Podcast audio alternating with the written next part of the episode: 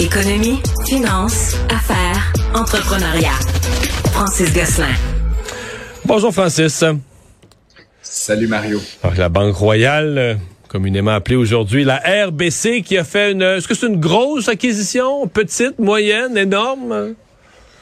C'est une, petite acquisition dans l'univers des banques, mais c'est quand même une pas une petite acquisition dans le monde des géants au, Canada. Ouais, c'est ça exactement. Donc euh, dans l'univers des, des, David que nous sommes, euh, la Banque Royale s'est entendue avec la, la, HSBC dans le fond, qui est une grande banque hongkongaise, qui avait déjà annoncé là, en début d'année son intention de se départir de ses activités canadiennes. Elle a trouvé preneur en, la personne de, de, Dave McKay, donc le PDG de la, de la Royale. Euh, la Banque Royale paye, paye pardon 13,5 milliards de dollars. Je crois comprendre que la transaction, bizarrement, se fait en dollars US, Mario en tout cas, c'est les banques des fois. Donc, c'est 10 milliards US. euh, et donc, euh, et, donc euh, évidemment, la transaction va devoir euh, être approuvée là, par les par les autorités là, parce que ça, ça, mène à de la concentration. La HSBC, on n'en entend pas beaucoup parler. C'est pas une banque de détail très présente au Canada ou au Québec. Ça reste la septième institution financière en importance au Canada. Donc, c'est la première qui avale la septième. Donc, il devient la, la, la super première, là, encore une fois. les activités de la HSBC, c'est surtout avec des gens relativement fortunés Donc, on parle de gestion de patrimoine, de gestion privée. Donc, c'est vraiment des gens qui ont des patrimoines. Ouais, il n'y a pas beaucoup, il y a pas beaucoup de, de pour payer le loyer à 600 là. Non, puis je pense d'ailleurs qu'il n'y a pas de vraiment de banque de détails dans le sens je pense pas que tu peux avoir là, tu sais un, il y a je pense qu'il y a des guichets automatiques là, tu sais fait que possiblement qu'il y a certaines cartes là, qui sont offertes, euh, mais c'est vraiment ça. Euh, c'est quand même intéressant Mario, la, HSBC c'est une banque évidemment profitable comme comme pas mal toutes les banques, euh, mais c'est le multiple qui est intéressant. On parle d'un tu sais on utilise toujours un chiffre qui est un multiple de la profitabilité.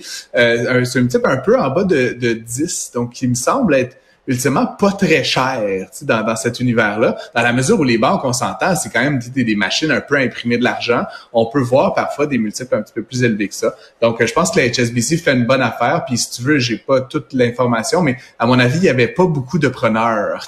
mais mais euh, question, question niaiseuse, c'est l'ancienne banque d'Hong Kong, la HSBC, mais pourquoi? Euh, parce que c'est mon, à ma connaissance, c'est mondial. Ça, on va aux États-Unis, on va en Europe, on en voit partout. Pourquoi plus au Canada? C'est trop petit, c'est plate, il n'y a plus d'argent à faire. Euh, ils vont nous couvrir via les États-Unis. Pourquoi, pourquoi, euh, une fois qu'ils sont installés, ils font des profits, ils sont ici au Canada, pourquoi sortir? à mon avis, comme tu le dis, ben, évidemment, c'est un petit marché pour un acteur comme celui-là qui a des activités un peu partout, évidemment dans des pays très riche. Là. Euh, donc, c'est une question de richesse aussi. Je dis pas que le Canada est un pays pauvre, mais évidemment, tu sais, quand tu as le marché américain ou certains marchés européens, évidemment, les marchés asiatiques, où tu as un grand nombre de gens très fortunés qui peuvent te faire ton affaire. L'autre élément, euh, je, je, crois comprendre, Mario, c'est que euh, possiblement, ils avaient envie de se recentrer sur un moins grand nombre de marchés. Évidemment, avoir des activités dans plusieurs pays, ça engendre de la complexité. Il faut évidemment des équipes de gestion, etc. Euh, et donc, ils souhaitaient un petit peu recentrer le tir là, sur un nombre plus limité de pays, euh, puis possiblement s'élever dans la hiérarchie des valeurs nettes, donc servir moins de gens qui ont plus d'argent. C'est une stratégie comme une autre.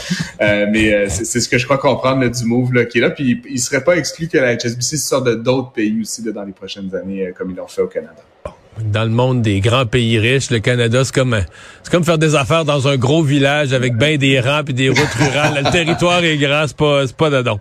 Euh, bon, euh, les années québécois de demain seront euh, moins riches. La présidente, la PDG du Fonds de solidarité FTQ, qui s'inquiète un peu avec l'inflation, avec ce qu'on voit, s'inquiète pour l'avenir des retraites.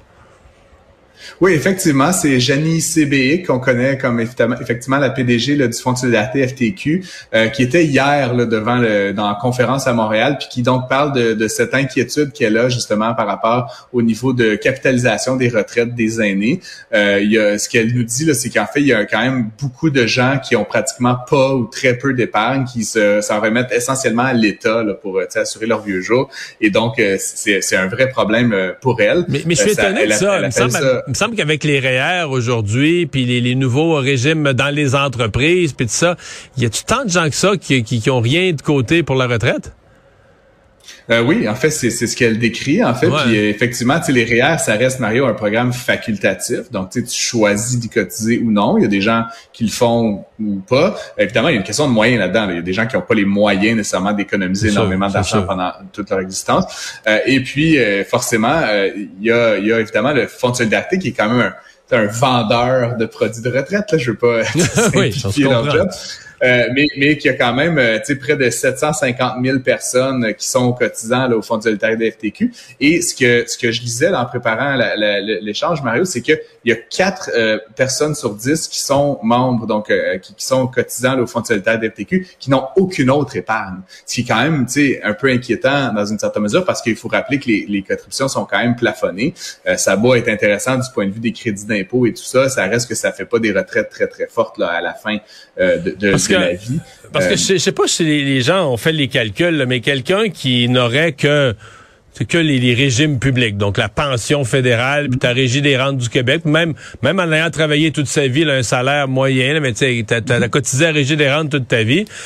Mais je veux dire, tu dis, hein, je prends ma retraite, va te dire une affaire, là, euh, illusionne-toi pas à penser que tu vas faire la grosse vie, puis tu vas être en Floride quatre mois par année, puis jouer au golf. Pis, si t'as juste les revenus de l'État, euh, tu vas être tranquille, là. Effectivement, c'est un peu ce que nous dit Madame B, qu'à quelque part, quand elle parle de bombes à retardement, c'est de dire qu'il y a quand même un nombre important aujourd'hui de personnes aînées qui n'ont pas euh, beaucoup d'autres sources de revenus. Euh, elle précise dans, son allocution que c'est quand même 39 personnes des gens qui, touchent le supplément de revenus garanti, ce qui est quand même, Mario, tu sais, une forme de c'est en, en, deçà du, minimal, niveau de, de, des revenus euh, minimal. 39 euh, c'est encore une fois 4 personnes sur 10. Je sais pas si c'est les mêmes là, dont elle évoque dans, dans l'autre statistique. Euh, et, ce qu'elle s'inquiète, c'est pas il y, a un enjeu aujourd'hui, mais ce qu'elle dit, c'est que les gens n'épargnent pas suffisamment, de sorte que dans 5, dans 10, dans 15 ans, on va se retrouver avec un véritable enjeu. Puis ça, si des gens euh, carrément crèvent de faim, Mario, ça va mettre une pression sur les, les dépenses de l'État qui vont devoir augmenter possiblement les contributions, les transferts, etc. Et donc, avec moins de travailleurs, plus de retraités, c'est évidemment un scénario un peu catastrophe du point de vue fiscal et budgétaire. Donc, elle a bien raison de, de nous euh, lever le drapeau, en tout cas, euh, en espérant que, que les États en prennent compte. Puis peut-être une petite dernière affaire, Mario, sais, faut se le dire, le, Fonds de solidarité FTQ, en 2014, le gouvernement Harper avait annoncé qu'il allait abolir le crédit d'impôt de 15% au niveau fédéral. M. Trudeau avait renversé la vapeur, mais il y a quand même des voix qui s'élèvent de manière, un peu répétitive pour enlever ces, ces, ces crédits d'impôt-là. Fait que je pense que de manière un peu entre les lignes, je pense que Mme Bick, elle aimerait bien qu'on garde quand même les crédits d'impôt pour que les gens, au moins, qui cotisent, au fond de cette FTQ continue à avoir un incitatif financier à le faire. Qu'on reconnaisse la valeur de son fonds pour aider des gens à préparer leur retraite. Et finalement, tu t'es penché sur le budget de la ville de Montréal. Il y a des Montréalais qui font le saut avec une augmentation de taxes de plus de 4% en moyenne. Remarque, c'est la moyenne. Ça veut dire que pour que la moyenne arrive à 4, il y a des gens qui ont probablement des augmentations de 6-7 là. Oui, puis c'est toujours la même chose, Mario, c'est une moyenne donc pour l'ensemble de l'île, puis ça dépend toujours du rôle foncier. On avait évoqué euh, plus tôt dans la saison qu'il y avait une augmentation très importante du rôle foncier là, dans la révision de cette année, qui est bonne pour les trois prochaines années. Euh, L'administration Plante avait annoncé qu'elle allait étaler cette augmentation-là du rôle, fait que ça donne un petit break. Et les administrations jouent avec ensuite le taux. Donc même si ta, ta propriété augmente de 30% eux, ils peuvent baisser le taux de 28% Bref, somme, résultat des courses, ça donne une augmentation moyenne de 4,1 il y a des arrondissements comme Hochelaga, euh, Mercier, là, qui, euh, Hochelaga Maisonneuve, pardon, qui ont euh, une augmentation plus importante. de mémoire, c'est autour de 6-7 donc des taxes euh, foncières. et puis, tu sais, de manière générale, ça reste que depuis l'élection de Valérie Plante, le budget de la ville a augmenté de 30 c'est drôle, j'écoutais avec intérêt ton échange avec Vincent Gelozo avant. tu sais, quand on parle de la machine bureaucratique qui s'emballe, tu sais, l'État montréalais, là, dans le fond, la ville ne cesse d'augmenter ses, ses dépenses beaucoup plus rapidement que la croissance économique. Fait qu'ultimement, ce n'est pas soutenable, cette, logique-là. Euh, il y a aussi un autre facteur très inquiétant qui est, il y a une grosse partie du budget de près de 7 milliards de dollars de la ville qui est financée par de la nouvelle dette. Euh, le, ratio de dette sur revenu là, est de 115% ce qui est quand même très élevé. mais je voyais que les intérêts, les intérêts sur la dette avec ben, la hausse des taux, là, ça commence à, c'est quoi, c'est presque 100 millions qui, va, qui passent juste en nouvel intérêt sur la dette, là. Exactement. Fait que je sais pas, euh, qui, qui à la ville doit entendre ça, mais à un moment donné, la ville va devoir arrêter d'augmenter ses dépenses de 4, 5, 6% à chaque année perpétuellement. Ce n'est pas soutenable. Euh, c'est sûr qu'il y a plein de besoins. Les municipalités, c'est des gouvernements de proximité. Euh, c'est pas facile, mais tu sais, quand je vois qu'il y a une augmentation euh, quand même assez significative du nombre d'employés à la ville l'an prochain, tu sais, est-ce que ces besoins-là sont justifiés dans un contexte de resserrement économique?